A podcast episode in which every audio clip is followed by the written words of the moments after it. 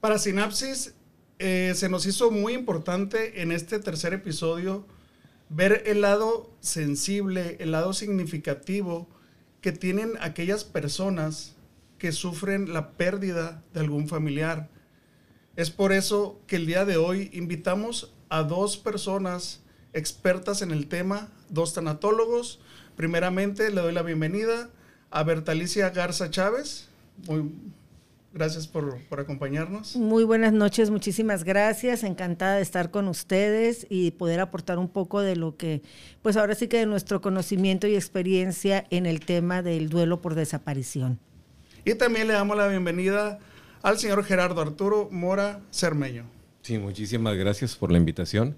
Gracias a todos los que los que te acompañan en este programa y pues y sobre todo nosotros por la oportunidad de poder compartir algo de lo que sabemos. Gracias. No, muchas gracias a ustedes. De hecho, pues más que nada eh, para nosotros es muy importante, como lo vuelvo a repetir, que ustedes de una manera muy general y, y con su experiencia, debido a que han estado con grupos de duelo en este tipo de situaciones, pues den un panorama de, de, la importancia que es que estas personas que han sufrido alguna pérdida, pues lleven un acompañamiento. Sin más preámbulos, pues creo que empecemos. Empecemos pues definiendo o con sus palabras qué es la tanatología. ¿Quién gusta empezar de ustedes? Sí, mira, eh, pues gracias de nuevo, gracias de por la, por la oportunidad de participar. La tanatología es una ciencia es una ciencia que, que aunque todavía nos falta mucho camino de recorrer para poder establecer un lenguaje común entre todas las ramas de, o, entre todas las líneas tanatológicas existentes, ya, ya están asentados desde hace mucho tiempo, porque no es nuevo, ¿eh? no es nuevo, ya están asentados desde hace mucho tiempo los principios de cómo debe de funcionar, ya que esto es un, esto es un proceso el, el, que trata la tanatología. Es, es, muy amplia la tanatología. No, no, trata, no trata específicamente sobre, sobre una visión o una, una, situación relacionada con pérdida, sino que son muchísimas, muchas áreas las que trata, aunque por excelencia obviamente siempre va a ser el tema de la pérdida por la muerte de un ser querido. Esa, esa va a ser. Y obviamente en el caso en el que nos, nos atañe el día de hoy, pues tendríamos que ver que también la tanatología trata por pérdidas tanto de salud como de algún órgano físico o, o este, algún puesto significativo, un puesto importante, que de 20 años de carrera y de repente te quitaron de ser el directivo, o sea, cualquier situación que te provoque un estado de pérdida, tratando de entender esto, o sea, para que tú sepas que estás en una situación de duelo, debes de querer que regrese eso que perdiste si no hay ese sentimiento de pérdida y, y, sobre todo esa ansiedad de recuperación, no has entrado en un estado de pérdida. Esa necesidad de tener eso que, que, que ya no existir. está, ¿no? Sí, porque si pierdo, por ejemplo, yo mis lentes y pues al rato voy y, y, compro otros, pues o sea, no me genera un estado, y porque no hay, no hay una, no hay un apego emocional con respecto a eso, pero a lo mejor si estos lentes me los heredara mi papá que ya murió y fueran algo significativo para mí, ese, ese, me iba a generar una situación de pérdida. Ese, ese es el, el, el, punto más, más claro para saber si estás viviendo una situación. Obviamente, en el, en el tema que nos atañe, que es el día de hoy por desaparición, este, esa, ahí es donde entramos nosotros porque no se ve afectado el familiar directo, sino todas las personas que conocieron a esa, a, a, la persona la desaparecida. Persona sí, ¿sí? Entonces la afectación no se da nomás dentro de, ahora sí que si es un hijo, los directamente afectados van a ser el papá y la mamá nomás, no, sino son los hermanos, primos, tíos, abuelos, todos los que lo conocieron se van a ver afectados por esto. Y obviamente tienen que enfrentar un, un proceso y la tanatología se encarga, se encarga de elaborar un proceso de duelo con la familia. ¿De acuerdo? Entonces, mediante un acompañamiento. Entonces, esa es específicamente la labor del tanatólogo. ¿sí? Mediante un acompañamiento, con, no nomás con, con, una, con una parte de la célula familiar, sino con toda en general, empezar a construir un proceso para que ellos vayan avanzando sobre lo que les está tocando vivir en ese momento. En, en el sentido de, de esa importancia de, de, acompañamiento, ¿cómo, ¿cuál es la labor que, que ustedes realizan o desempeñan? Porque me imagino que cada persona pues es diferente cada familia es diferente.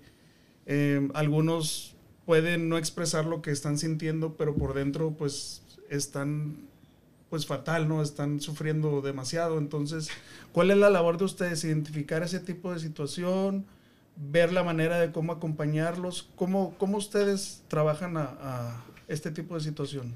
Pues como lo comentaba Gerardo, nuestra labor, miren, me gustaría uh, hablar de tres cosas muy importantes para poder entender lo que es el, ámbito tanatológico, ¿no? Una cosa que es la pérdida, que la gente habla mucho acerca de la pérdida. La pérdida se refiere a la separación de un, de un objeto o de una persona con la que yo generé un vínculo afectivo. Entonces, to, siempre que yo me separe de una persona con la que yo tenga un vínculo afectivo o como bien decía Gerardo, ¿no? Alguna, alguna, algún objeto, voy a sentir que tengo una pérdida. De ahí viene lo que es el duelo. El duelo significa estado de pérdida. ¿Qué quiere decir esto? Que siempre que yo eh, pierda o tenga esa sensación de pérdida, como explicaba ahorita Gerardo, voy a vivir inevitablemente un duelo. ¿Qué es el duelo? Es una experiencia total ante una pérdida que se vive con emociones, pensamientos y conductas. Y hay otra parte que es a lo que tú te refieres, que se llama aflicción. ¿Qué es la aflicción? Todos esos síntomas que acompañan a ese proceso de duelo. La angustia, la, la, la ansiedad, la ira, la tristeza, Depresión. el dolor, la, la falta del sentido de vida, la culpa, la incertidumbre, la confusión, incluso los síntomas físicos. Los trastornos del sueño, trastornos de la alimentación, eh, los dolores físicos, la taquicardia, todo lo que acompaña un proceso de duelo se llama aflicción. El proceso de duelo es inevitable. Todas las personas que viven una pérdida van a vivir un duelo.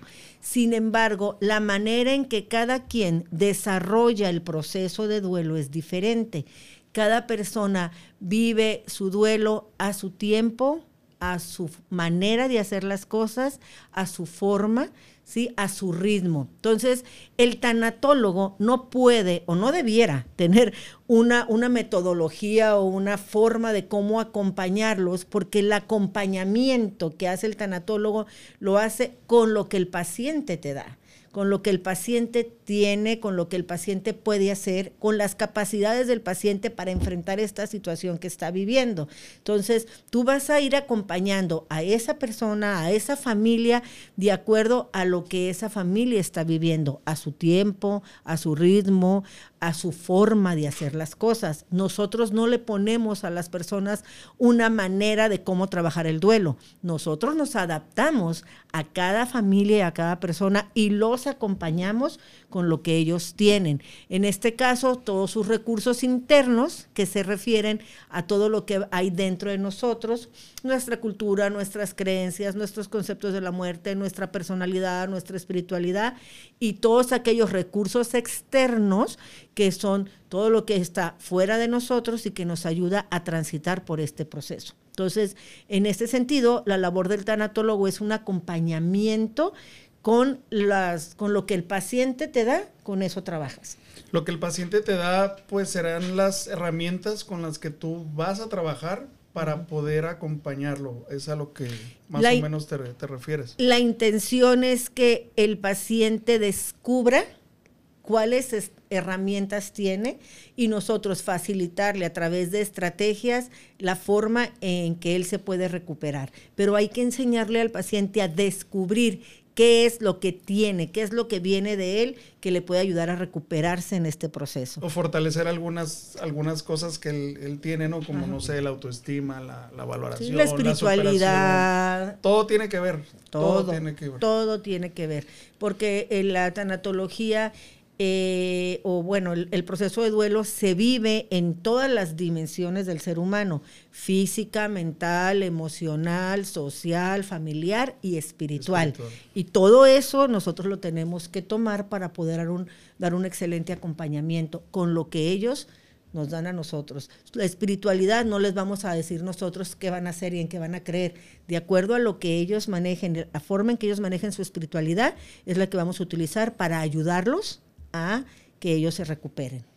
En algunas situaciones he, escuchado que en particular este tipo de situación eh, es bastante difícil debido a que tú tienes la esperanza, tú tienes la fe de que, de que lo vas a encontrar, ¿no? Entonces, eh, ahí realmente, ¿qué es la búsqueda? La búsqueda es que cierre el círculo, que, que acepte que probablemente nunca lo va a encontrar o que acepte definitivamente y siga con su vida. Eh, ¿cómo, cómo, cómo funciona eso? Sí, mira, ah, lo que primero que habría que entender es que en el, en el duelo ambiguo, es es un tipo de duelo que está denominado así, hay dos tipos de duelo ambiguo, ¿no? Eh, principalmente está el, el, duelo ambiguo tipo 1, que si lo, lo, tenemos registrado nosotros, es el, es el duelo en donde la persona físicamente está, pero psicológicamente no, en el caso de una demencia, un Alzheimer, ¿sí?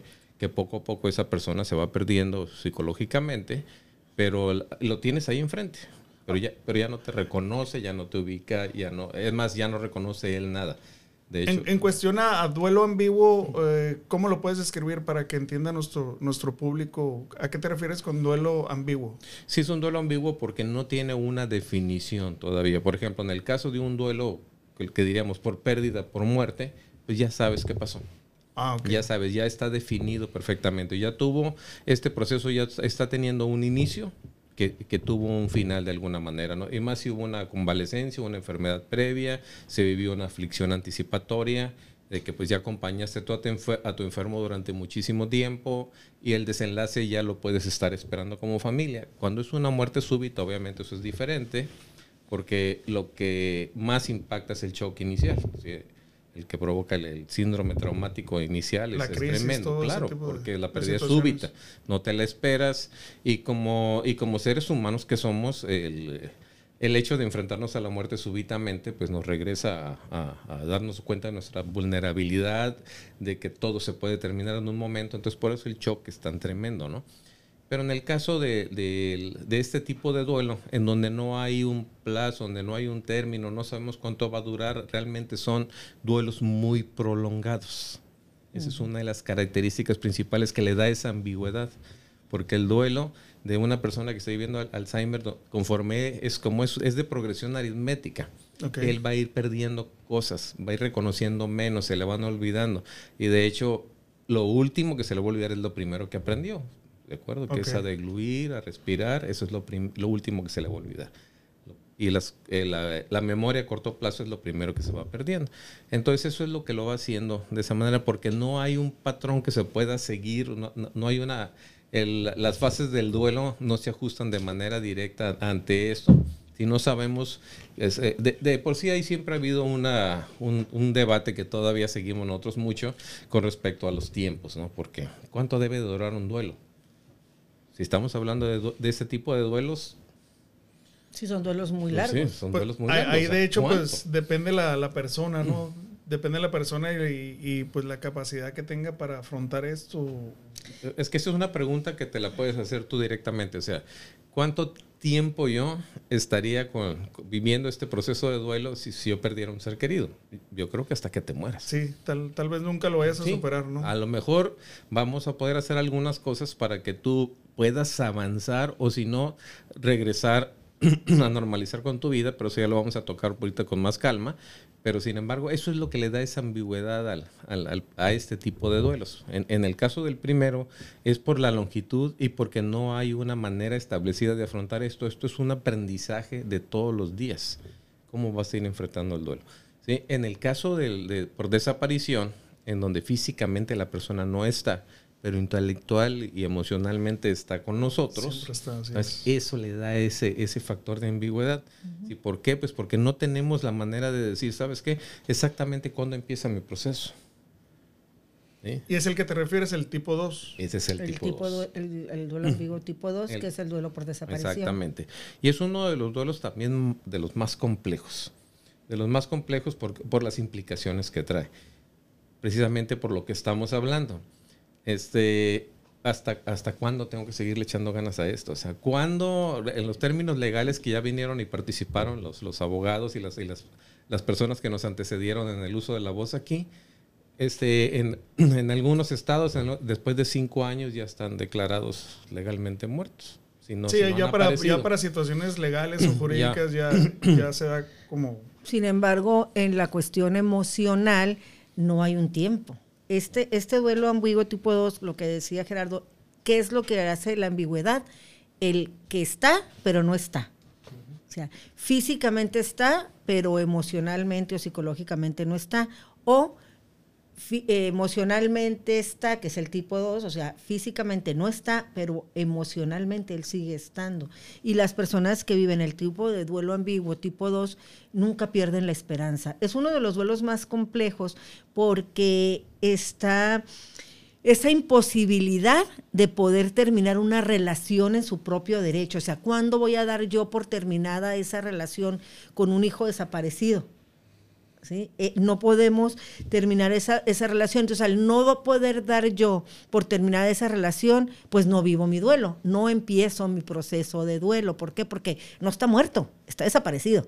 Así es. Y en ese momento yo no puedo decir estoy en duelo, porque mi hijo no se ha muerto. Y ahí es donde hay uno de los errores más grandes. El duelo inicia desde el momento que desaparece.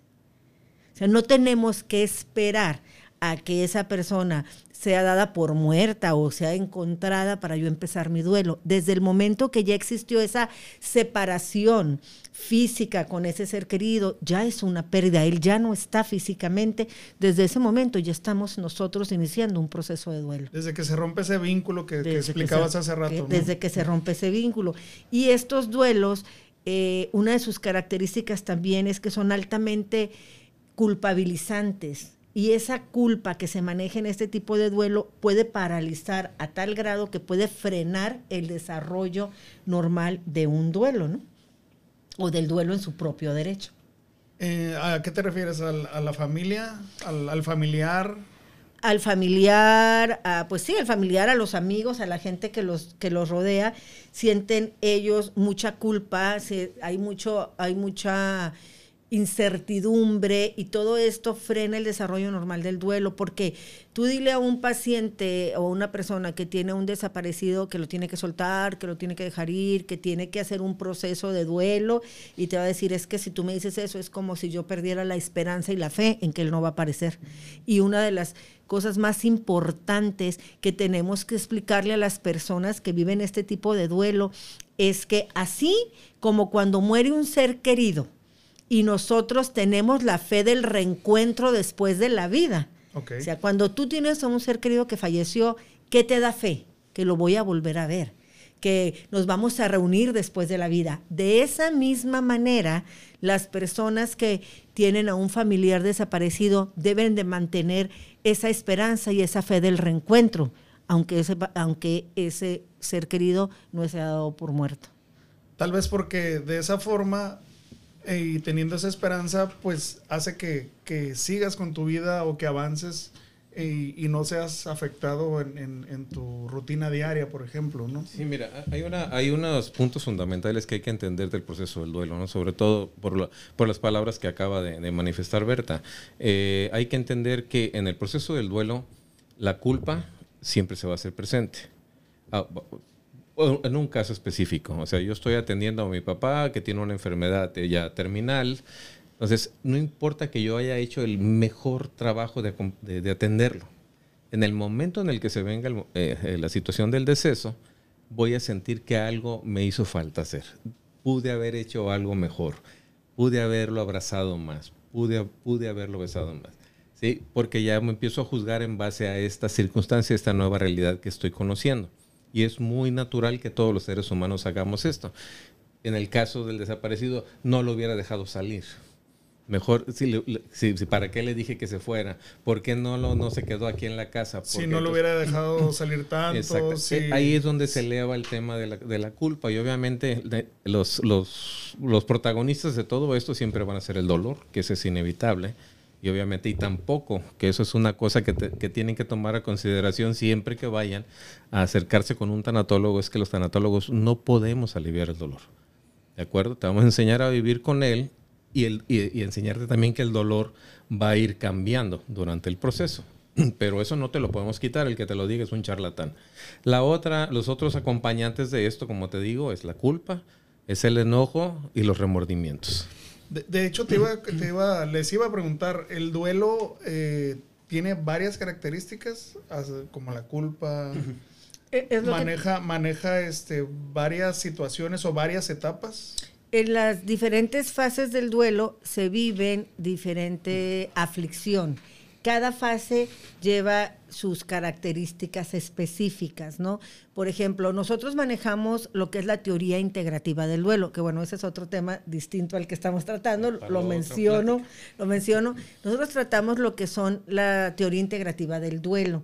Y las fases de esta teoría integrativa del duelo, pues no son las fases que todo mundo conoce y que maneja que, la, que es la negación, la aceptación, el regateo. No, nosotros manejamos, por ejemplo, la primera fase del duelo de nosotros se llama aflicción aguda. Es muy parecida a un estado de shock emocional tiene ciertas características como confusión, incredulidad, anulación psíquica, despersonalización, desrealización, pensamientos obsesivos, aparte de las sensaciones físicas que son trastornos del sueño, trastornos de la alimentación.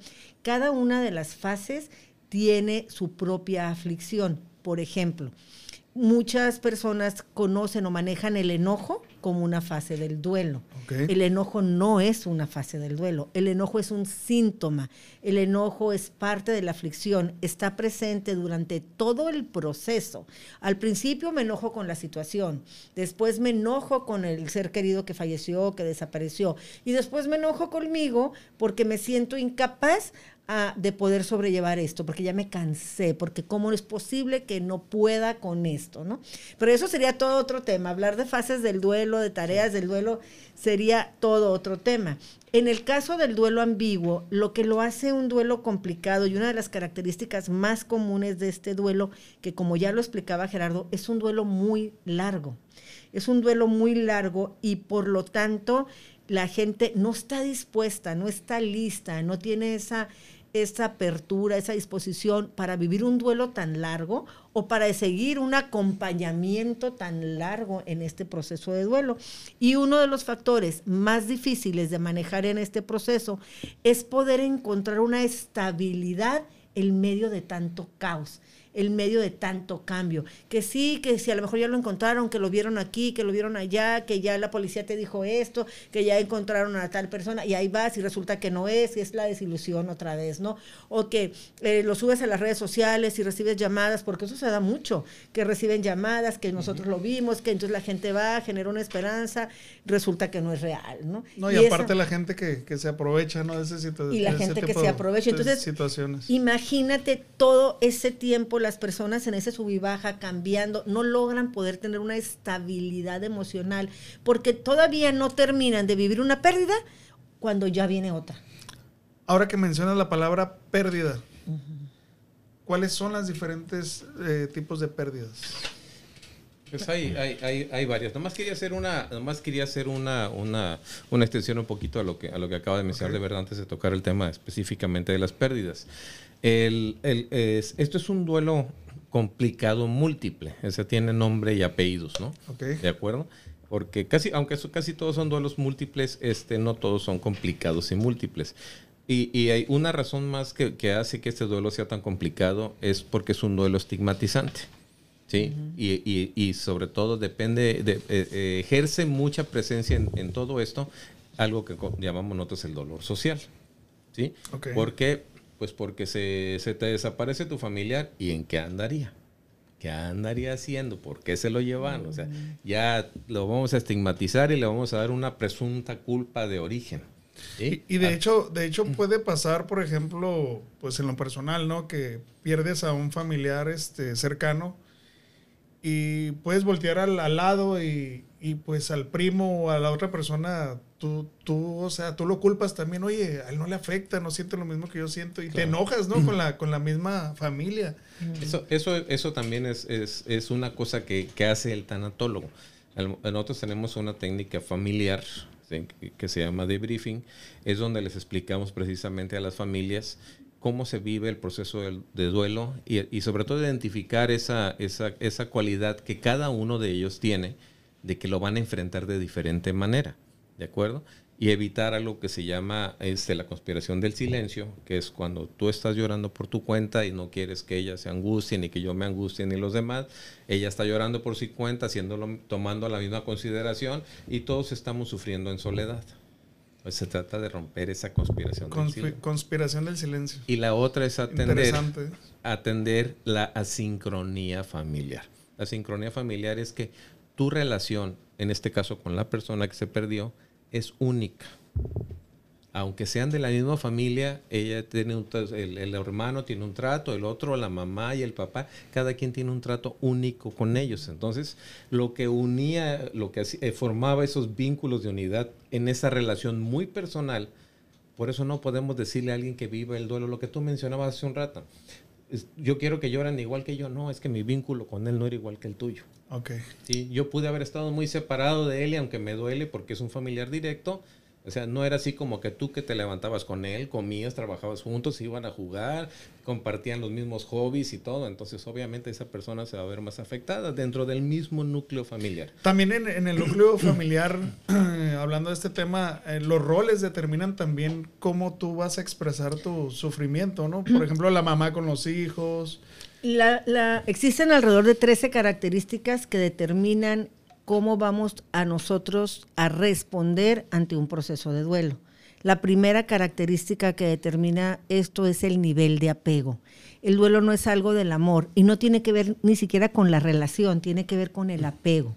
Y cuando hablamos de asincronía familiar, también se habla del hecho de que cada uno de nosotros vamos a reaccionar de diferente manera. En una misma familia, aunque se muera el papá y era el papá de todos, cada uno vamos a, reaccionar de manera diferente porque cada uno de nosotros tenemos una forma distinta de vivir. Por eso el duelo es algo tan personal, incluso dentro de la familia. Es algo tan personal, de que va a depender pues, de muchas cosas, del nivel de apego, de mi personalidad, de mis recursos internos, de mis recursos externos, de mi participación en el cuidado, de la edad, muchas cosas. Entonces, no podemos creer que todas las personas en la familia vamos a reaccionar de la misma manera, porque eso no es real. A eso es a lo que también se llama asincronía familiar, el hecho de cómo responde la familia de diferentes formas ante un proceso de, duelo. ¿no? Y, volviendo al, al duelo ambiguo, que es el que nos trae aquí, es muy importante, es muy importante que la gente sepa que están viviendo un proceso de duelo, que no necesitamos encontrar un cadáver, que no necesitamos que alguien nos diga que nuestro familiar murió, que desde el momento que esa persona desapareció es un duelo y que sí, que es un duelo ambiguo por la situación que se está viviendo, pero que es un duelo en todo su derecho. Desde el momento en que yo acepto que estoy viviendo un duelo por la desaparición de un familiar, desde ese momento estoy a, aceptando y estoy viviendo un proceso de duelo. Mientras no acepte eso, que esto es un duelo, voy a seguir viviendo un duelo ambiguo. Entonces eso es muy, muy importante que la gente lo entienda. Y bueno, este, la otra parte que yo creo que también va a ser importante es qué hacer, porque ya hablamos de muchas cosas. Así es. O sea, ¿qué vamos a hacer ante un proceso de duelo ambiguo o cualquier otro tipo de duelo, porque la gente se pregunta muchas cosas. ¿Cuánto tiempo tengo que esperar para hacer mi duelo? No, tu duelo ya inició, no tienes que esperar, tú ya estás en duelo. ¿Sí? Entonces, ¿cuánto tengo que esperar? Si desaparece la persona, por ejemplo, el familiar, y dice, no, pues vamos a dar seis meses más para empezar a, hacer algo. Y ellos deben de entender, como, como tú explicas, Berta, que desde el momento que ya no lo tienes, que hay el rompimiento de ese vínculo, empieza el duelo. Y fíjate que, acabas de decir algo muy importante. ¿eh? Muchas veces la gente no se acerca a buscar la ayuda porque dicen es muy pronto. No, es que es muy pronto, que pasen un poquito más de tiempo, no, más adelante, ahorita no, porque se acaba de morir. Y eso es un error, eso es un error muy grande. Hay una modificación que nosotros manejamos a la ley de Hansel que dice, entre más pronto pidas ayuda, mucho mejor. ¿Cuándo tiene que acudir la gente a solicitar ayuda? Desde el día uno, desde el inicio. ¿Por qué? Porque podemos evitar factores disfuncionales del duelo si la, si la ayuda es inmediata. Nosotros ponemos un ejemplo. Resulta que tú vas al doctor y te dicen que eres diabético. Ok. ¿sí? Eres diabético y te dicen, pues eres diabético, va empezando, va empezando, todavía no llegas este, a que te vaya a dar un coma diabético. Bájale poquito el azúcar. Y tú dices, ah, bueno, no, pues me voy a esperar unos dos, tres años, ya que esté bien mal, ya que me dé un coma diabético para ir al doctor y entonces Empezar el tratamiento. empezar el tratamiento, ¿no? Eh, Eso es lo mismo. O sea, si ya estás viviendo el proceso, ya es momento de iniciar un tratamiento desde el día uno. Entonces es muy importante. Entre más pronto pidan ayuda, mucho mejor. Ok. Volvemos a, a lo Al de qué las. hacer. Al, al qué hacer. Volvemos a lo de las. A, lo- a los diferentes tipos de pérdidas Ah, ok. Son sociales, sociales. sociales, psicológicas. Sí. Y me estoy comiendo una. Es sociales, psicológicas y, Eh, somáticas. y somáticas. ok, que eso, porque obviamente que hay que entender que todas nuestras emociones se reflejan en el cuerpo, ¿no? O sea, Ok. es, no, hay- no podemos desligar lo que sentimos de cómo va a responder nuestro cuerpo ante ellas, ¿de acuerdo? Entonces, eh, las principales, las sociales, es la que te había puesto el ejemplo, ¿no? Eh, puestos que tengas de- en, tu, en tu desempeño, el que pierdas la capacidad para hacer algo, que- cómo, cómo relacionarte con tus compañeros de trabajo, lo- todo lo que te afecte en tu ámbito social y que, y que tú lo sientas como una pérdida. Sí, como, como el ejemplo que te ponía, eres, eres un ejecutivo, lle- lle- llegan mañana y te dicen, ¿sabes qué? Ya no, ya no eres, ya no eres el ejecutivo, entonces pues, cuando regresas a tu casa vas a llegar con un duelo tremendo. Porque Ok. pues obviamente, y más si eso, eso era lo que era parte de ti, ¿no? Entonces ya tienes eso. En las, en las psicológicas obviamente todos están relacionados con lo que, di- directamente con lo que menciona Berta, que son los apegos, ¿sí? Obviamente aquí nosotros una, una de las tantas situaciones esperanzadoras que manejamos con la mayoría de, la- de las personas es que no está relacionado con el amor porque el amor trasciende, o sea, trasciende aún hasta las fronteras de la muerte. Porque Así la es. persona que se, te, que se te muera no la dejas de amar. Entonces, por eso no puede estar relacionado el duelo directamente o es una causa, consecuencia o derivado del amor. ¿no? El amor es un agente independiente, es una fuerza natural que va a seguir fluyendo. Entonces, en este caso aquí es el tema relacionado directamente es con los apegos. el tema es con los, con los apegos, ¿sí? Y eso es lo que nos va, nos va a complicar toda nuestra situación psicológica en este caso, porque es donde vamos a involucrar todo lo emocional. Ok. ¿De acuerdo? Entonces es, es este lo somático. Social. La, la pérdidas sociales, psicológicas y y- somáticas. Y, somáticas, Somáticas. ¿por qué? Porque obviamente es cuando, si tú sufres un accidente en donde pierdas la movilidad de tu cuerpo, por ejemplo, que, que es parapléjico o cuadripléjico, Esas son eso es un pérdidas. duelo tremendo, ¿sí? Que pierdas una pierna, por ejemplo, tu mundo va a cambiar completamente. Claro. Entonces, cualquier tipo de pérdida que sea de tu cuerpo, orgánica, de funcionamiento, la vista, el oído, lo que sea, te va a generar un proceso de, un proceso de duelo, que, o sea, un duelo que tienes que tú preparar un proceso de duelo para enfrentarlo. Ahora sí, este, pues ya quedó un poquito claro eh, eh, ese- esa parte. Regresando al duelo ambiguo. Yo me regreso, regresemos al duelo. Lo que pasa es que hablar de duelo, o sea, Es, ahí es grandísimo este sí, tema, ¿eh? es un tema y, y ahora sí que si tenemos la oportunidad de grabar un, un programa de lo que es el duelo, cómo trastoca el mundo personal de cada una de las personas que lo viven, cuáles son las tareas que hay que hacer, cuáles son las fases, pues sería excelente porque realmente esta es una información que todo todo mundo debería de conocer, ¿no?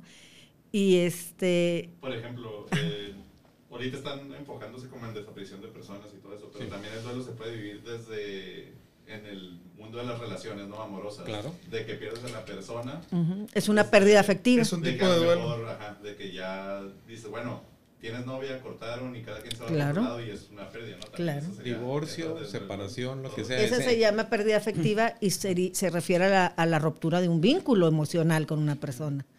¿sí?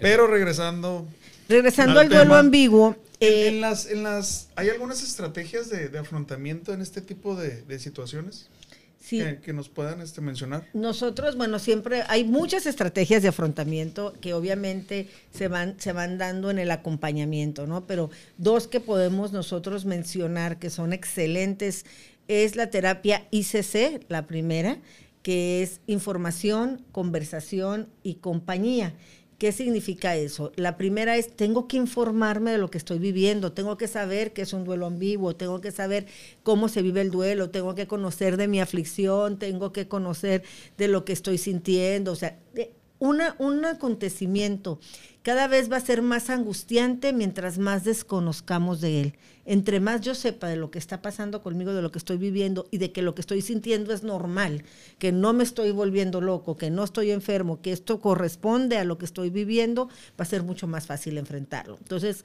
la primera es información. La segunda es conversación. Háblalo háblalo, platícalo, exprésalo, con todo mundo, cómo estás, cómo te sientes, sácalo todo, o sea, la conversación, hablarlo, ¿no? Y la otra es, los duelos no se deben vivir en soledad. Hay que buscar compañía, buscar compañía de personas que me entienden, que me comprenden, que me contienen en mi proceso de dolor, que me permiten expresar, que me permiten llorar. Entonces esa es la primera técnica que es para todos los duelos, es información, conversación y compañía. Y de ahí se desprende otro que es algo maravilloso que nosotros manejamos y que es, la verdad, para mí, la herramienta fundamental en todo proceso de duelo y son los grupos de ayuda mutua. No sé si quieres hablar. Sí, sí es que mira. ¿Cuál es la, dinámica de ese tipo de, estrategia? antes que nada es, es, eh, por qué. ¿Por qué esta necesidad, no? De tener, ¿Por qué esta necesidad de tener eh, tanto la información? Nosotros, obviamente, eh, bajamos trabajamos, perdón, en, sobre una, una primicia. ¿Y cuál es? Evitar sufrimientos innecesarios. Eso es lo principal. ¿Por qué? Porque el sufrimiento puede venir de muchas maneras, hasta simple, simple y sencillamente hablando de este tipo de duelos, va a llegar un momento en el que te van a dejar solo. Porque todos los demás tienen que seguir con su vida. Entonces, ese, ese dolor social lo vas a vivir porque lo vas a vivir. Si, si, si el proceso que estás viviendo va a ser de 15, 20 días o 6 meses, 3 años, 5 años, no sabemos, después de un cierto periodo de tiempo te empiezas a quedar solo ya la gente no te quiere seguir o ya no hayan que decirte. Sí, de hecho, de, hecho muchas veces para ellos, ay, sigue con lo mismo, ¿no? Exactamente. o sea, ya pasó un año y todavía sigues llorando. Ya hasta otra vez. Entonces, el decirle nosotros a esta persona, sabes que tienes una oportunidad de, de, empezar, o sea, de hacer un ritual para que tú puedas empezar a, a este, a retomar, a, a reconstruir tu vida a pesar de, entonces, este necesitamos nosotros, obviamente necesita haber un acompañamiento, por eso es, es el, el, el, término requiere esa firmeza ahí, si tienes una persona que te esté acompañando. Cada vez que tú tengas necesidad de hablar y de expresar esto que estás sintiendo, entonces obviamente por eso es sumamente, es sumamente relevante entender esto de información, conversación, y en la conversación hay que aclarar esto, ¿eh? ni aunque vayas con un psiquiatra, el psiquiatra te va a medicar, pero si no hay una terapia conversacional en donde tú hables de lo que estás sintiendo, el medicamento únicamente que va a hacer te va a vendar esas emociones temporalmente. Y una vez que te quites el efecto del medicamento, vas a regresar al día cero donde te Hasta va a repercutir, ¿no? Va, va, a ser doble el dolor, va a ser doble todo lo que va a estar pasando. Entonces, ¿qué es esto? Entonces, como mencionaba Berta hace rato, con tus recursos internos y tus recursos externos que son familiares, las personas que te acompañan, esas personas que no te van a dejar aunque sea una. No importa, este, eh, que establezcas ya con ellos cómo, cómo funciona esto, que lo conozcan para que se puedan ayudar.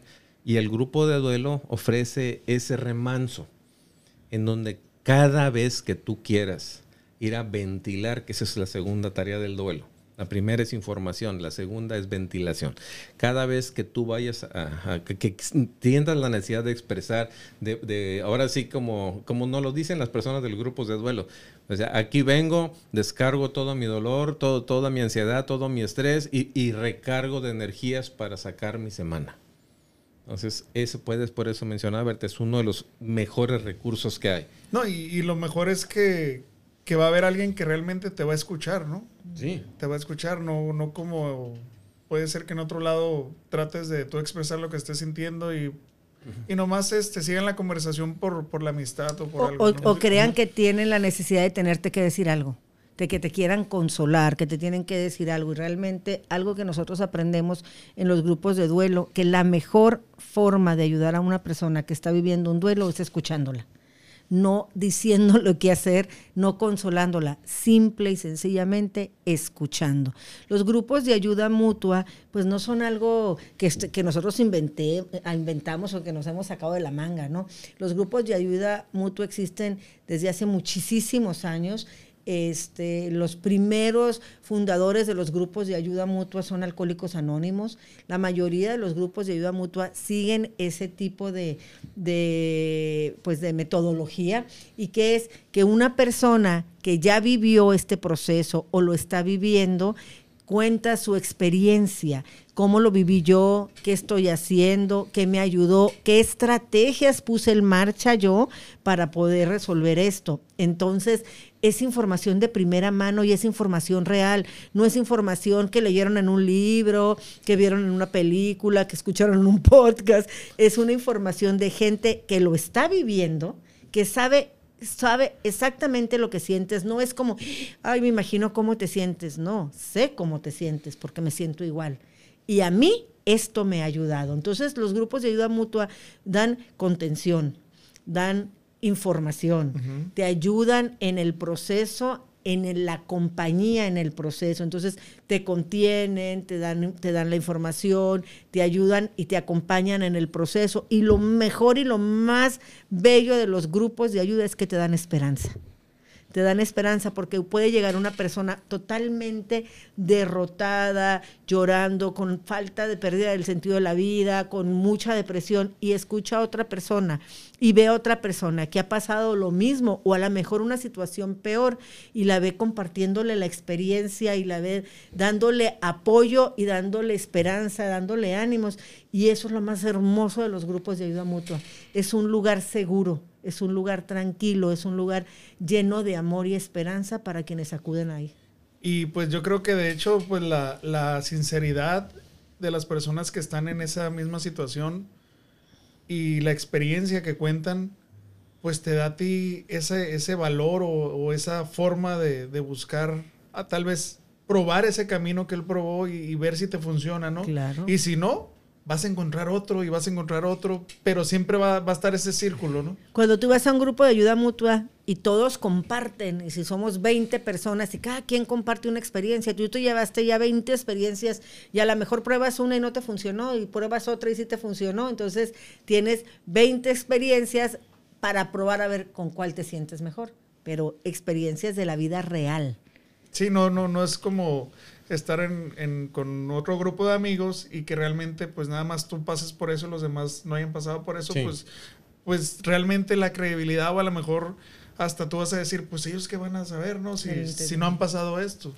Entonces, ya al compartir con alguien que realmente ha tenido estas experiencias o ha estado peor que tú emocionalmente o derrotado o en el trabajo pues ahí te das, te das la fortaleza tal vez de, encontrar un camino que, te pueda ayudar, ¿no? Es que como dijo, como dijo Berta, es que es completamente esperanzador ese, tema. Ahora, no hay que confundirlo como que es terapia, terapia grupal, o sea, no vamos, no vas a hablar y se va a analizar tu caso y qué es lo que estás haciendo.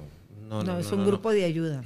Los, los que participamos, porque preguntabas cómo funciona el grupo de... Entonces, nosotros nomás somos facilitadores les damos, les damos apertura para que cada quien empiece a hablar y entre, entre lo que se está diciendo, ahí es donde entonces mucho del conocimiento del que nosotros estamos compartiendo aquí es preciso. Por eso decimos nosotros que los verdaderos maestros son las personas que tenemos enfrente. Por eso nosotros no podemos llegar a ponerles eh, condiciones, ni esto es lo que debes de hacer y ya deberías de estar en esto y en no, no, no. Porque los que de veras saben lo que está sucediendo y por un principio fundamental, si la persona esa que tengo yo enfrente se le murió el esposo o el hijo o quien haya sido, ¿quién sabe realmente lo que está pasando por su mente y por su corazón? Él o yo. Yo que estudié durante años todos los libros y todas las teorías o el que lo está viviendo. Perfecto. Así, ese es el principio. Es un tema que da para mucho. No, de, hecho es un tema que, yo creo que vamos a, volver a invitarlos. Ahorita ya la producción está ya nos pasamos. Está presionando. Este. Y quisiera que, que por último nos dieran alguna recomendación para este público que esté pasando por esto, alguna recomendación eh, de qué hacer si, si no han acudido a alguien o si han acudido y, no se sienten bien. No, no sé, alguna recomendación que ustedes en base a su, a su experiencia le- les puedan brindar a ellos. Yo les diría que se acerquen a buscar ayuda, que se acerquen a buscar ayuda, eh, que, no, que no tengan miedo. El, el acompañamiento tanatológico no es una terapia, no es un, no es un tipo de... Nosotros no te vamos a decir qué hacer, te vamos a acompañar y te vamos a ayudar para que con tus propios recursos puedas sobrellevar esta situación. El proceso de duelo es inevitable siempre vamos a, vivirlo, es algo que nos va a pasar y si estás pasando por esto, buscar ayuda, acercarte a un tanatólogo, acércate a un grupo de duelo. Los grupos de duelo, vuelvo y repito, son de las mejores herramientas que tenemos para afrontar esto que estamos viviendo y, y no se aíslen, no se aíslen, porque una de las sensaciones que, nos, que se sienten en este proceso es quiero estar solo, pero los, los procesos de duelo no se deben vivir en soledad. Acerque, acérquense con personas que puedan acompañarlos, que puedan ayudarlos, pero sobre todo que entiendan lo que están pasando, que entiendan lo que están viviendo. Eh, y como les dije, entre más pronto pidan ayuda, mucho mejor. Muchas gracias, Berta. Sí, yo nomás agregaría Gerardo. precisamente el... Ahora sí que, ¿por qué nos llamamos hoja? Ah, terapia. Sí. ¿Por qué nos llamamos hoja? Porque o sea, todo lo que le acabamos de decir ahorita está fundado en esto, ¿no? En que se trata de escucharlos. Que, que busquen, busquen un espacio en donde los puedan escuchar, ¿de acuerdo? Donde los puedan escuchar. Apoyo práctico. Que busquen apoyo práctico. Que no busquen, como mencionaba Berta, quién, quién los quiera consolar, sino quién te pueda apoyar con cosas prácticas, hasta hacer de comer, limpiar la casa, lo que necesites en lo que tú andas atendiendo y resolviendo todas las cosas que te preocupan. ¿De acuerdo? Que, gente que te pueda servir de apoyo. Esa es la alegoría del hombro. Porque okay. es la O es de oído, la H es de hombro. Entonces yo voy a hacer tu apoyo. ¿Qué necesitas? Porque hay que preguntarle siempre ¿Qué necesitas a ellos, para sobrellevar esto? ¿no? Así para, es. ¿Tú qué necesitas? Salir. No yo te voy a ir a decir qué ocupas o cómo deberías de estar. Aquí voy a estar yo, aquí yo voy a hacer tu apoyo, voy a hacer ese hombro en donde puedas descansar tu afligido corazón. ¿Qué necesitas? ¿De acuerdo? Y obviamente la que es de hoja, es el contacto humano. No dejen de tener contacto humano cada vez que puedan. Y el abrazo es uno de los principales instrumentos para podernos comunicar en cuestiones emocionales, espirituales, sensoriales, todo lo que quieras a través del abrazo. ¿De acuerdo? Entonces, que busquen también sostener el contacto humano, porque a veces eso no sucede, como menciona Berta, nos queremos aislar y evitamos el contacto humano como quiera que sea. Entonces, no, aquí no. Busca. Y de hecho, la receta tradicional de nosotros son, es un abrazo de 20 segundos cada cuatro horas mientras estés viviendo un proceso de aflicción. Ok. ¿De acuerdo? Y ese abrazo, pues, tiene un significado grandísimo, ¿no? Claro. De apoyo. Claro, y si ya si lo quieres, quieres las, todas las implicaciones fisiológicas que trae, y qué es lo que te va a ayudar a resolver, pues así nomás, de entrada te voy a decir, pues te va, si es de 20 segundos en adelante, como debe de ser, este, te va a te ayudar a producir el simple abrazo oxitocina, que es la hormona de la felicidad. Perfecto. Muchas gracias, Gerardo. Uh -huh. Bueno, eh, nos despedimos. Nos despedimos, no sin antes pues agradecerles el tiempo que, que estuvieron aquí con nosotros. De hecho, este tema pues tiene para mucho. Eh, allá ahorita se, se, vinieron a la mente varios, varios este, temas relacionados con el duelo. Quiero mencionarles que este episodio va a cerrar con el testimonio de una persona que sobrellevó eh, este tipo de duelo, de duelo ambiguo. Y este, por cuestiones, pues no vamos a, dar sus datos generales, únicamente ella va a expresar cómo, cómo sobrellevó su, su pérdida, a qué tuvo que hacer, cómo lo afrontó y pues queda claro que cada quien es diferente, pero ojalá y les sirva a ustedes para que puedan eh, sobrellevar si es que están en este tipo de casos. Me despido de ustedes, mi nombre es Rogelio Preciado y muchas gracias Berta, Gerardo. Muchas gracias Rogelio. Gracias a ustedes por invitarnos. Nos vemos hasta la próxima. Hasta luego. Hasta luego. Hasta luego. Hola, muy buenas tardes. Sean bienvenidos a una emisión más de Sinapsis Contigo. En esta ocasión tenemos como invitada a la licenciada Gabriela Ortaz Cabrera, quien eh, es tanatóloga, es abogada también. Ella nos va a ampliar eh, el tema que estuvimos tratando con la doctora Bertalicia Garza y con el maestro Gerardo Arturo Mora, que es uh, duelo ambiguo tipo 2. En la participación anterior, eh, tanto la doctora como el maestro estuvieron hablando eh, un poquito más a profundidad acerca de lo que es la tanatología, que es lo que ustedes hacen, una labor muy importante la que ustedes realizan. Antes que nada, antes de cederle la palabra a nuestra invitada, agradecer al, a los directivos de Sinapsis, al licenciado Rogelio Preciado, a la maestra Rosario Estrada, por eh, abrir este, este espacio que es de beneficio para la comunidad. Nosotros lo que buscamos es eh, llevar orientación en cuanto a todos estos temas que causa en la, en la comunidad pues una inquietud. Y para no extenderme mucho, eh, licenciada, buenas tardes, bienvenida. Buenas tardes, licenciada. Este, gracias, gracias por la la presentación. Y este, pues sí, eh, ¿puedo empezar? Claro que sí, adelante. Bueno, este, yo soy Gaby, mamá de Carlos. Yo les voy a platicar un poco de mi experiencia vivencial en, en un grupo de duelo. Empezaré contándoles que yo pues, desconocía completamente sobre estos temas hasta que me toca vivirlo en carne propia. A través de la desaparición de mi hijo, cuando cuando sucede, pues saben, es un, es un momento traumatizante, no saben, no saben lo que hacer, a dónde buscar ni a quién recurrir. Bueno, pues lo primero se pone la denuncia en la fiscalía, se lleva a cabo la búsqueda de, de, y corre de un lado para otro y no hay nada, no hay noticias, pasan los días, mi familia muy preocupada de verme mal y no saber qué hacer, una de mis hermanas con la que eh, soy muy cercana busca información eh, de algún profesional para poderme em, ayudar. Este, el detalle que, eh, que, es que me cuenta ella que no sabía cómo, este, decirme que, que había encontrado un lugar donde me podían ayudar.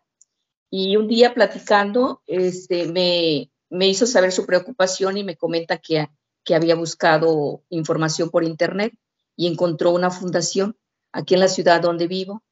Eh, es una fundación que se llama Karime Ángel de Coaxacualcos. Ahí habían personas que podían ayudarme, a, ayudar, y ella me pregunta si, si iba a aceptar, este, si quería aceptar la, la ayuda. Y ella me, me, cuenta que cuando, cuando yo le digo que sí, que sí quería que me ayudara, me dice que sintió un bastante alivio y me da un número de teléfono y me dice que cuando yo lo deseo puedo marcar ese número. La verdad es que eh, no llamé, pasado los días me vuelve a, decir mi hermana si ya me había, había comunicado al teléfono. Este, le digo que no. Me dice ella que la persona de la fundación este, quiere hablar conmigo, si puedo tomar la llamada. Este, y en ese momento acepto hablar cuando yo le platico a la persona lo, que estaba pasando, este, ella me, pregunta si, permitía que, me diera su apoyo, su acompañamiento, ya que ella al igual le habían secuestrado a su, a su niña de cinco años de edad.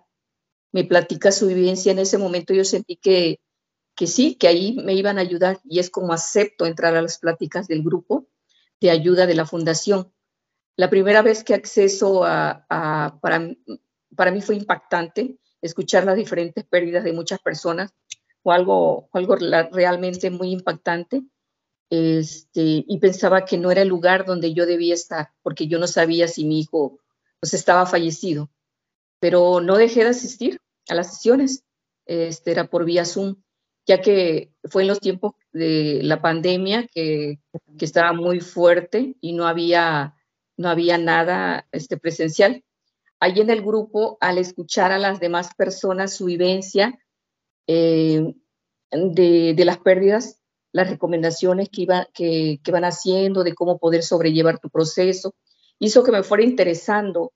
Eh, nos dicen que leamos libros sobre, las pérdidas, veamos películas, escuchar pláticas, talleres, y en una de esas pláticas veo eh, es, mm, que hacían, o sea, yo iba haciendo todo lo que me, que me decían que me podía ayudar, aunque había veces que, que habían cosas que no, que decía yo, esto no me va a ayudar, y nos dicen en el grupo, o sea, tú toma lo que ahorita te sirve, este, lo que no lo, lo haces a un lado, probablemente después eso te sirva.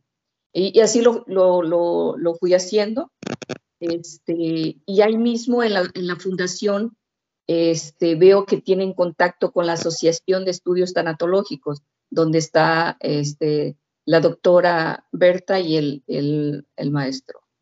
Este, ahí es donde escucho a, un doctor colombiano, el doctor Jorge Montoya, y, él habla sobre el duelo por el que yo estaba pasando. Lo contacto y le pedí si me podía atender y él, él, él es el que me comenta que el tipo de duelo que estaba viviendo es un duelo ambiguo tipo 2, que es cuando la persona no está físicamente presente, pero psicológicamente sí lo está.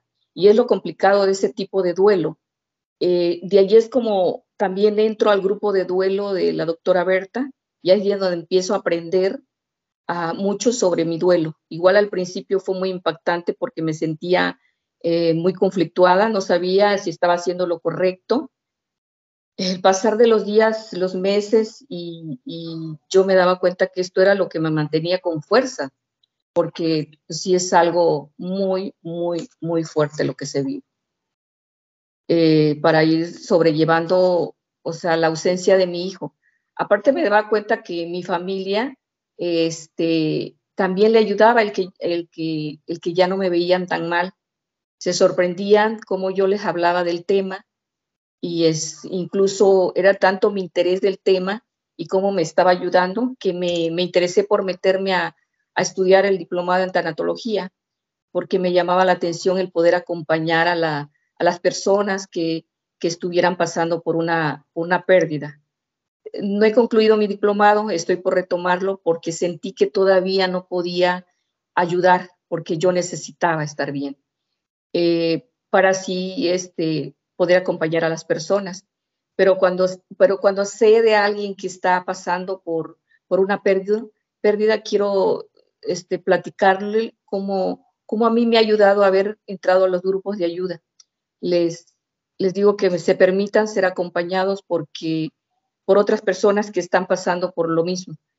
Sé que esto no quita el dolor, pero te ayuda a cómo sobrellevarlo y no pasarlo solo y sin ninguna, eh, o, sea, o sea, si uno lo pasa sin ninguna información, pues digo, no tenemos la cultura de duelo, este, y entonces como, como yo, yo, este, yo puedo decirles que, que, que yo sé que el duelo por, por desaparición es muy, muy difícil que las personas que pasen por, por este tipo de duelo quieran este, aceptar entrar a los grupos de ayuda.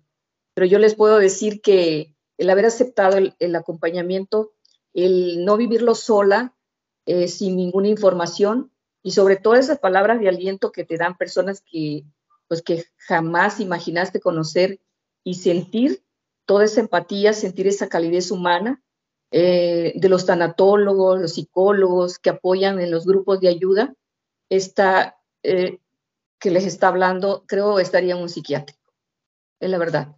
Eh, quiero hacer mención que también primeramente tener toda esa, eh, esa contención de mi familia, eh, vivirlo junto, es lo que nos mantiene muy unidos y los grupos es lo mejor, lo mejor que uno puede hacer, aceptar la ayuda.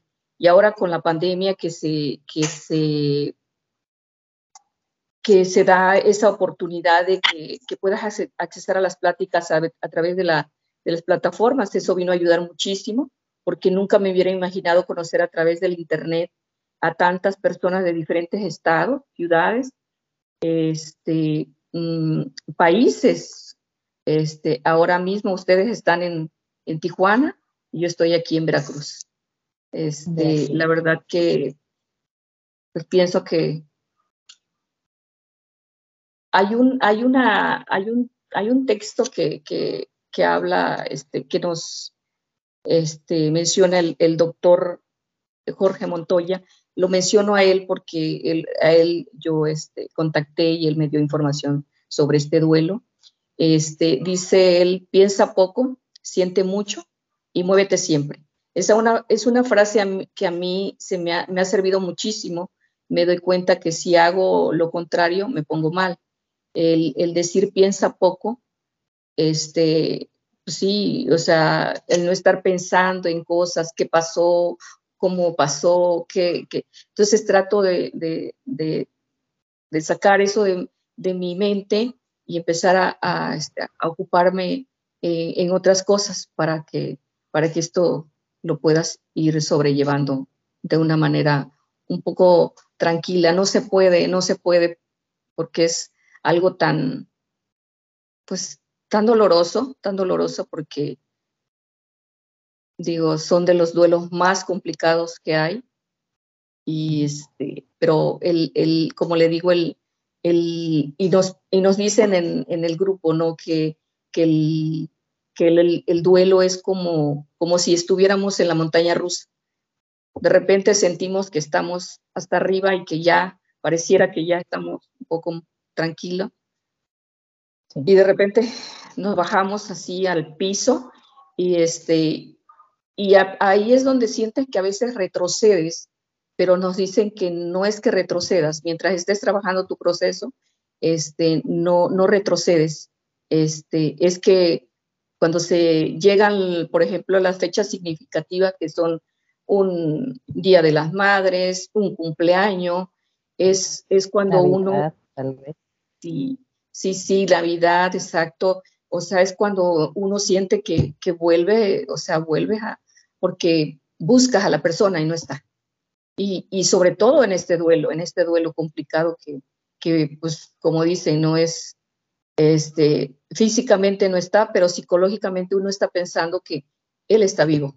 Él, él, o sea, es algo muy, muy, muy tremendo y este, pero así es como, como yo he podido ir trabajando este, este duelo, porque pues como de repente yo escuchaba y me decía, este, pues tú, tú eres la que decides cuándo empezar con este duelo, porque, o sea, si tú quieres esperar hasta el día que lo encuentren, o, o, o sea, digo, yo entendí esa parte cuando me decían, este, tú decides, o, tú, tú decides que, que si, si inicias ahora, o sea, tú toma tu tiempo.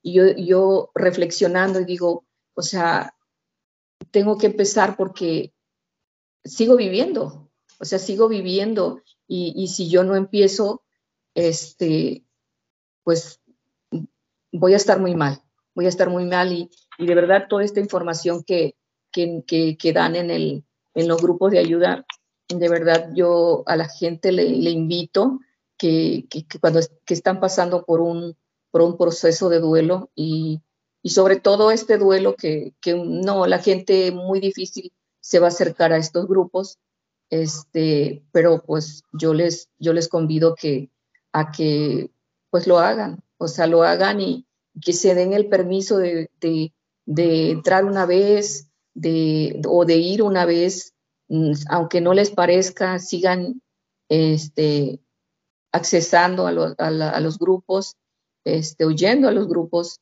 este, y porque sí, el, el, primer, el primer acceso que tiene uno al, al, al grupo, así como que no, no, no, no quieres, o sea, sientes que no es el lugar, no. Entonces, no hay una este, aceptación. No hay una aceptación. Entonces, este, pero yo me di cuenta que el, al segundo, tercer, la tercera sesión, yo iba empezando a entender las cosas que ahí me estaban diciendo.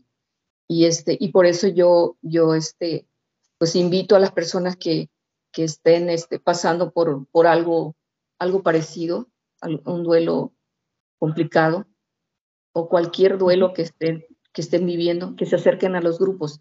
Ayuda mucho. Yo, yo los invito de verdad. Pues eso es lo que les puedo.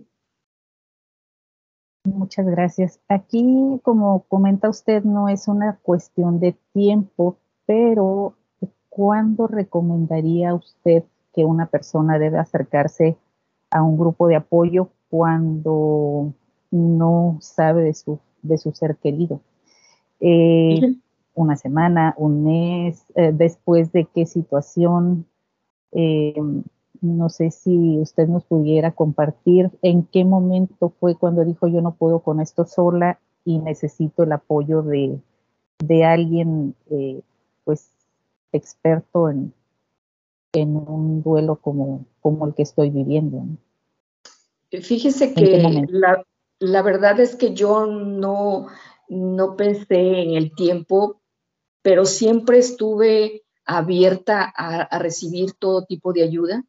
Entonces, cuando le comentaba que cuando mi hermana me, que me, me, platica que ella buscó información, en el momento mismo yo dije sí, o sea, ya había pasado dos, tres meses creo de esto, este, ah, y entonces yo, yo acepté, en el momento acepté que aún no me, no, o sea, ella me dijo, este, que me comunicara con la persona, ella me iba a estar esperando mi llamada. Yo no quise hacerlo, o sea, no, no, no lo quise hacer. Entonces ellos se acercaron a mí, este, me hablaron para que yo, yo accediera al grupo. Pero en sí no hay un tiempo, o sea, que yo pueda decir, yo, yo en, ahora sí que yo, fueron dos, tres meses creo había pasado. Bien. Antes de esos tres meses, ¿usted acudió con un psicólogo, con un psiquiatra o directamente decidió acercarse a la tanatología? ¿Ya, ya sabía usted antes de, la labor que realiza un tanatólogo o fue eh, de acuerdo a la experiencia que por la que usted atravesó que se fue enterando? me pues comenta o nos comenta que a través de un familiar, pero previo a eso usted había tenido algún acercamiento con algún otro profesional de, de, apoyos. No, no, ninguno. Este, yo había escuchado hablar de la tanatología, pero no, en ese momento no, no, no se me, a mí no se me pasó por la mente un tanatólogo, porque, y aparte yo tenía la idea de que un tanatólogo es el, el que acompaña a una persona que ya está a punto de fallecer. O sea, no, no tenía la, la, este, la información, eh, la que ahora tengo, que, que, es el acompañamiento también a las personas, a, la, a los familiares de, de, las personas. Que, de las personas que no, que no están. Esa es una parte desconocida de la tanatología, sí. Sí. de por sí a veces es un poquito complicado, sobre todo para algunas zonas del país, decirles, eh, bueno, hay una profesión que te puede apoyar con tus procesos de duelo. Ahora que se han especializado en el duelo ambiguo, eh, pues con mayor razón, ¿no? Eh, necesitamos promover eh, y que la gente sepa que, se pueden acercar a, a, estos grupos. ¿Cuántos grupos tiene usted identificados? ¿Cuántas personas hay en diferentes partes del país? Por ejemplo, acá en Baja California, ah, pues tenemos el grupo de, de, de, la doctora Berta y del doctor Gerardo, pero eh, en Mexicali, en Ensenada, en Tecate, en San Diego tal vez. ¿Ustedes tienen conexión con algún grupo de, esa zona? Si alguien en este momento dice yo quiero acercarme a un grupo de apoyo, eh, ¿tiene, ¿hay algún directorio, por ejemplo, al que se pueda acudir para encontrar a, alguien cercano? O puede ser en pues línea, no sé, usted díganos. Es la, la, asociación donde está la doctora Berta y el maestro Gerardo este, que es la Asociación de Estudios Tanatológicos este, de Tijuana. Este, en sí no hay un grupo especial para, para ese tipo de, de, duelo, porque como le comento, no, no, no es fácil que la, la gente, y porque también pues, no, hay, no hay mucha difusión, porque es un tema muy sensible, Entonces así como que se toman con mucha cautela, ¿no? Este, y pues eh, yo sesiono ahí en el, en el grupo de la doctora Berta, o sea, es un grupo de, de, pérdidas de mamás o papás que han perdido hijos, y este, ahí es donde yo, sí. Igual en, en la fundación de, donde, de, de la ciudad donde yo, yo radico, también este, sesiona por, por medio de, la plataforma Zoom, este, y también igual hay grupo de, es un grupo que, de papás que perdieron hijos. Le digo, o sea, en sí no hay un grupo en especial de, para, para esa pérdida. Ah, em, nos comentaba la doctora y el maestro que a veces es un poco complicado hacerle entender a las personas que pasan por este tipo de duelos que ustedes no van a realizar una labor de investigación, que es, em, es un grupo de, apoyo. Y creo que eso es algo que debe quedar bien claro, ¿verdad? Bien establecido, que es muy independiente de las investigaciones que las autoridades puedan llevar acerca del caso en particular, que estos grupos lo que están intentando es que la persona sane dentro de sí el no tener a su familiar. ¿Cómo es que inician ustedes cuando usted se presentó la primera vez eh, en esta sesión? ¿Qué, qué fue lo que expuso o qué fue lo que sintió, si es que, si es que usted eh, nos, quiere compartir, porque probablemente ese primer paso le pueda auxiliar a alguien que nos esté viendo y decir, hey, es que yo estoy pasando por eso y yo me siento así y, quiero acercarme a, este, a estos grupos. Claro, este, pues nada, este, allí en el grupo son muy respetuosos. Este, tu primera sesión nada más te, te piden si quieres presentarte, este, das tu nombre, el nombre de tu, de tu familiar y, este, y la, el tipo de pérdida.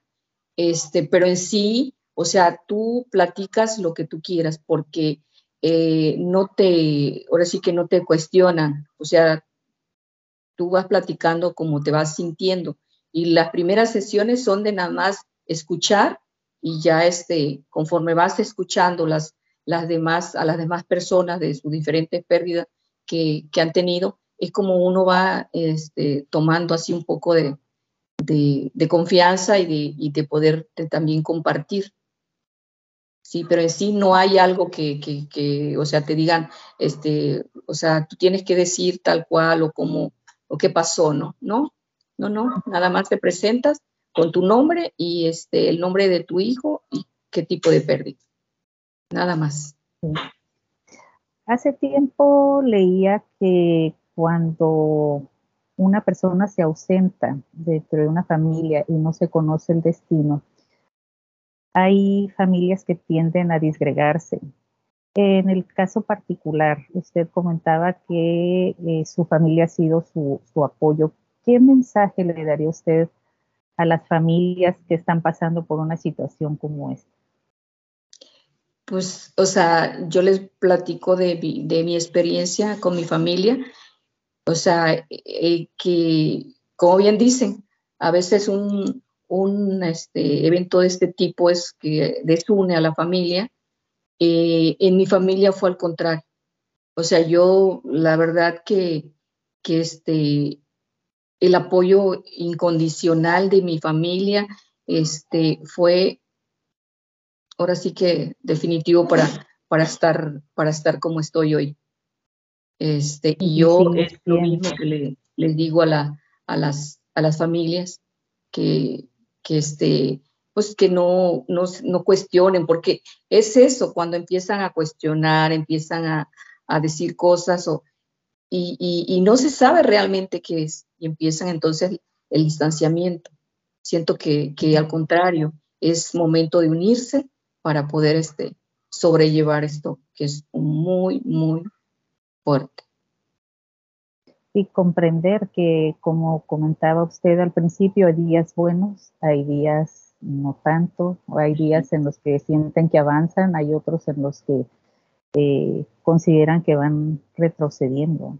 Así es, así es, pero no, como, o sea, le digo, la información que nos dan en, los grupos de apoyo es que nos dicen, no, es que no retrocedes, es que, o sea, sientes que retrocedes porque te vuelves a sentir igual como el, el primer día, pero, pero no es así, es, o sea, por los recuerdos, el, que ves a alguien que ya se, te, te, imaginó que, que viste a, tu, a tu ser querido y este, pues claro, viene la, la, tristeza y, y, eso hace que, que pues sientas que, que volviste a tu primera etapa, ¿no?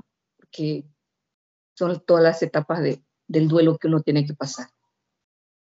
Sí, si nos quisiera usted ampliar un, poco acerca de estas etapas, porque cuando las leemos es como una receta. Eh, al momento de que ocurre el hecho, que hay una negación, y bueno, en, papel, insisto, las cosas son diferentes. ¿Cómo es que podemos identificar las diferentes etapas de, del duelo? Pues eh, en el momento en el que una persona se siente así es porque está pasando por esta etapa. Claro. Sí, eh, o sea, primeramente la negación, o sea, el shock de la noticia, o sea, niegas que, que, eso pasó, o sea, y, puedes, y, por eso le decía que a veces podemos estar mucho tiempo, por, por eso no hay un, no hay un, este, ahora sí un tiempo que te digan, vas en un año ya vas a estar, ya vas a estar bien, ya, lo, ya vas a estar en la etapa de la aceptación, que es la última, ¿no? O sea, no, o sea, son las diferentes etapas las que va viviendo y puede ser que yo me sienta fortalecida en año o dos años, pero hay gente que, que puede ser más, más largo su, su proceso. Pero el, el, el, o más corto. O más corto, exacto, conforme vaya vaya uno trabajando, porque es eso. En los grupos te dan muchas herramientas, pero si uno no hace lo que, lo que nos están diciendo que nos puede hacer bien, pues de nada sirve. O sea, ahí está la información, ahí está, pero si no, si tú no haces lo que te van, te van, este, pues dando esas herramientas, pues no va a pasar nada. Es como si no, no, no hicieras nada es como si no tuviera ningún tipo de, apoyo. Si nos pudiera eh, reafirmar el concepto del duelo ambiguo tipo 2, ya lo vimos con, con el doctor y con el maestro, con la doctora, perdón, y con el maestro, pero me gustaría escucharla a usted. Ok, pues es, es el, el, el, duelo, el duelo por desaparición tipo el, el del duelo ambiguo tipo 2, que es el, el que, el, duelo que, que, que, la persona no está físicamente, pero eh, psicológicamente tú estás, pues piensas que pues, como no viste un cuerpo, no viste un cuerpo, o sea, para ti esa persona vive. Entonces, es, ese es el, el, el, ahora sí que el concepto de un, duelo. Ese, duelo, ese dolor, ¿no? De, dolor, exacto. De, no saber el destino de, la persona. Bien. Eh, muchas gracias. Eh, ¿Alguna dirección, algún correo electrónico, alguna página que usted pueda recomendarle a las personas que, que nos van a ver y escuchar y que la van a ver y escuchar? Este, la verdad no tengo ahorita mi, o sea, digo, ¿puedo dar mi, mi, correo electrónico? Este, sí, yo claro que sí. Pues es este Gaby Ordaz Cabrera. Sí, es Gaby Ordaz Cabrera arroba gmail.com. Este, a mí, la verdad que yo he tenido así el de, de, de poder ayudar. Yo a veces en el internet leo que alguna persona, pero es muy muy este, así como que difícil poder acercarte a, una persona porque no sabes cómo lo va a tomar. Pero si, si, si en algo puedo yo ayudar, la verdad que estoy en la mejor disposición este, de, de poderlos ayudar y, y, comentarles lo que a mí me ha ayudado. Claro que sí, desde el momento en el que usted ha aceptado compartir su experiencia, pues está apoyando a otras personas, a otras familias, a otros amigos, porque comentaba un compañero de trabajo, bueno, es que cuando una persona se ausenta, no nada más es la persona y la familia la que se afecta, o sea, los que somos vecinos también nos sentimos mal porque esa persona no está. Y aquí algo importante, los que estamos cerca de una persona que ha pasado por un proceso así, ¿qué podemos hacer? ¿Qué podemos decir? Hay quien comenta, bueno, con que llegues y le des un abrazo y que él sienta que estás con él ya es suficiente. O mm, habrá quien requiera escuchar alguna palabra de aliento. ¿Qué recomendación le daría usted a, a todos los que están alrededor de, una situación como esta? Yo lo que les recomendaría, pues de mi experiencia, lo que necesitaba es eso, un abrazo nada más. Era un abrazo el, decir que, que, este, pues que, pues a veces... Estoy contigo. Sí, exacto. O sea, el sentir esa contención de las personas y, y este, eso es lo que, lo que ayuda mucho, porque uno está consciente de que, o sea, es algo que, que, nadie, nadie de las personas que están a tu alrededor pueden, pueden hacer algo. Pero, pero ese, ese abrazo, ese, este, el, el, no juzgar, el no criticar, el, el, estar ahí contigo es un de mucha ayuda. Creo que no, no se necesita decir nada. Es este, que estés ahí presente con las personas y que te escuchen, nada más. Bueno, pues muchas gracias. Eh, no sabe cuánto apreciamos el que usted nos esté acompañando en este en esta tercera parte del podcast. Eh, en una primera fase eh, estuvimos viendo cuestiones legales, pero también era muy importante para nosotros como centro psicológico, pues tratar esta, esta parte, ¿no? Esta parte del alma, esta parte por la que eh, las familias o los seres cercanos de quien no está están, están pasando. ¿Algo que quiera usted agregar? Pues nada, que decirle a las personas que, nos escuchan y, que conozcan a alguien este, que esté pasando por lo mismo, este, decirles que hay, que hay grupos de ayuda en, y que se den ese permiso, que tal vez, o sea, estén negados y, piensen que no, que no les va a ayudar, que se permitan, que se permitan ir una vez, dos veces, tres veces, que no a la primera digan no, que escuchen, y que, y que, este, y que van a ver que, que sí se puede, pero solo no se puede, acompañado. Eso es lo que yo les, les quiero compartir. Pues muchas gracias, muchas gracias, señora Gaby. Pues Sinapsis es su casa y em, tenemos aquí al director, el, licenciado Rogelio Preciado. Eh, no sé si, si tenga él alguna pregunta que que hacer aquí a, nuestra invitada. Buenas tardes a todos. No, no, no, muchas gracias. Este, me ha quedado muy claro, me ha quedado muy claro la, la, explicación, el testimonio que ha dado este, la licenciada Gabriela. Le agradezco nomás de antemano, en parte de todo el grupo del podcast, su participación.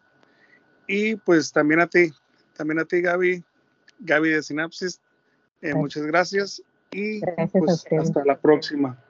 Estamos en contacto y, y hasta la próxima. Dios los bendiga. Les mando un abrazo. Muchas gracias a ustedes por estar este, interesado en este tema. La verdad que se agradece. Gracias a ti. Hasta luego. Hasta luego.